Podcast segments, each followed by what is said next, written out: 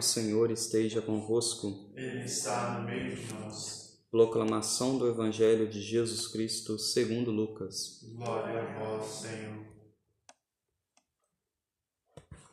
Completou-se o tempo da gravidez de Isabel, e ela deu à luz a um filho. Os vizinhos e parentes ouviram dizer como o Senhor tinha sido misericordioso para com Isabel, e alegraram-se com ela. No oitavo dia foram circuncidar o menino, e queriam dar-lhe o nome de seu pai, Zacarias. A mãe, porém, disse: Não, ele vai chamar-se João. Os outros disseram: Não existe nenhum parente teu com este nome. Então fizeram sinais ao pai, perguntando como ele queria que o menino se chamasse. Zacarias pediu uma tabuinha e escreveu: João é o seu nome. E todos ficaram admirados. No mesmo instante, a boca de Zacarias se abriu, sua língua se soltou e ele começou a louvar a Deus. Todos os vizinhos ficaram com medo e a notícia espalhou-se por toda a região montanhosa da Judéia. Todos os que ouviam a notícia ficavam pensando: o que virá a ser esse menino? De fato, a mão do Senhor estava com ele. E o menino crescia e se fortalecia em espírito ele vivia nos lugares desertos até o dia em que se apresentou publicamente a Israel. Palavra da salvação. Glória a vós, Senhor. Ave Maria, cheia de graça, o Senhor é convosco. Bendita sois vós entre as mulheres, bendito é o fruto do vosso ventre, Jesus. Santa Maria, Mãe de Deus, rogai por nós, pecadores agora e na hora de nossa morte. Amém. Caríssimos irmãos, celebramos hoje na nossa igreja a solenidade de São João Batista. A solenidade é um grau maior de festa, uma vez que São João Batista foi aquele que veio preparar o caminho de Jesus, veio anunciar que viria o Messias, que viria Jesus tanto que São João Batista é considerado o último dos profetas do Antigo Testamento e o primeiro dos profetas do Novo Testamento, a igreja então se reveste com esse ar de solenidade, se alegrando pela vida deste homem.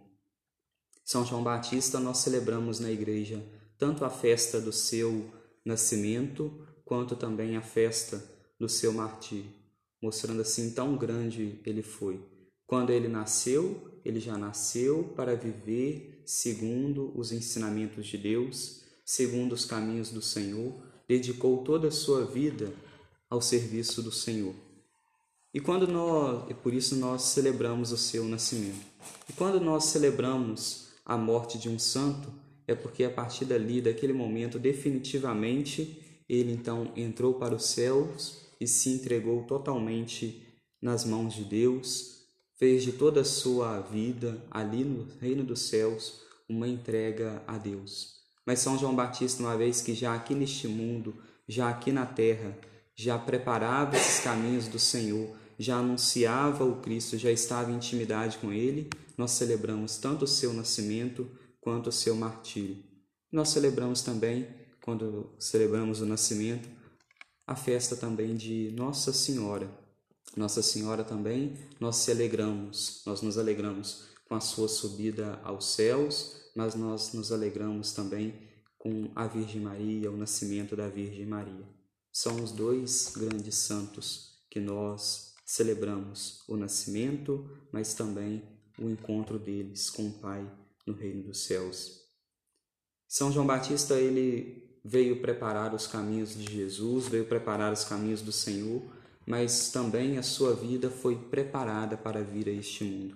Por isso, a primeira leitura retirada do livro do profeta Isaías, dizendo que desde o ventre materno já o conhecia, já o consagrava a Deus. São João Batista, desde bebê, desde o momento em que foi fecundado, foi consagrado a Deus, foi entregue a Deus. E por isso, Santa Isabel, vendo ali que já aquela criança aquele ser que estava sendo gerado no seu interior, era totalmente uma graça de Deus, uma obra de Deus, ela então deixa com que Deus vá modelando, com que Deus vá fazendo na vida dela a vontade dele. Por isso, ela escolhe para a criança também o nome que Deus quer, o nome que Deus deseja. O nome tem um grande peso na vida da pessoa, tem um grande peso na vida das pessoas nas Sagradas Escrituras. Por isso escolhem para a criança o nome de João Batista. Era comum se escolher às vezes o nome de algum familiar, como era o caso aqui de Zacarias, o pai da criança. No entanto, não escolhem o nome de Zacarias, mas escolhem o nome de João Batista, porque Deus já havia colocado no coração de Isabel, já havia colocado no coração de Zacarias como aquela criança deveria se chamar. E é interessante que há todo um alvoroço para ao redor para que se coloque um outro nome na criança. E queriam dar-lhe o nome de Zacarias, seu pai. A mãe, porém, disse: Não, ele vai chamar-se João. E aí é que nós nos lembramos quantas vezes dentro de nossas casas, dentro de nossas famílias, às vezes no local onde nós vivemos, em que Deus sonda alguma coisa ao nosso coração, Deus fala alguma coisa ao nosso coração, mas aqueles que convivem conosco, aqueles que estão ao nosso redor, querem dar palpites diferentes da doutrina, diferentes daquilo que nosso Senhor nos inspira, daquilo que nosso Senhor nos fala. Este é um primeiro ponto que eu gostaria de ressaltar hoje nesta homilia. E um outro ponto é quando se diz que São João Batista vivia e procurava os lugares desertos. E aí aqui nós podemos pensar no lugar deserto, não, não o deserto em si. Claro, ele viveu em um deserto, mas aplicando a cada um de nós, não um deserto em si, mas o viver uma vida em intimidade com Deus, uma vida escondida com Deus, uma vida de oração mais íntima, uma vida onde nós nos deixamos com que Deus fale ao nosso coração e nós vivamos a vontade dele.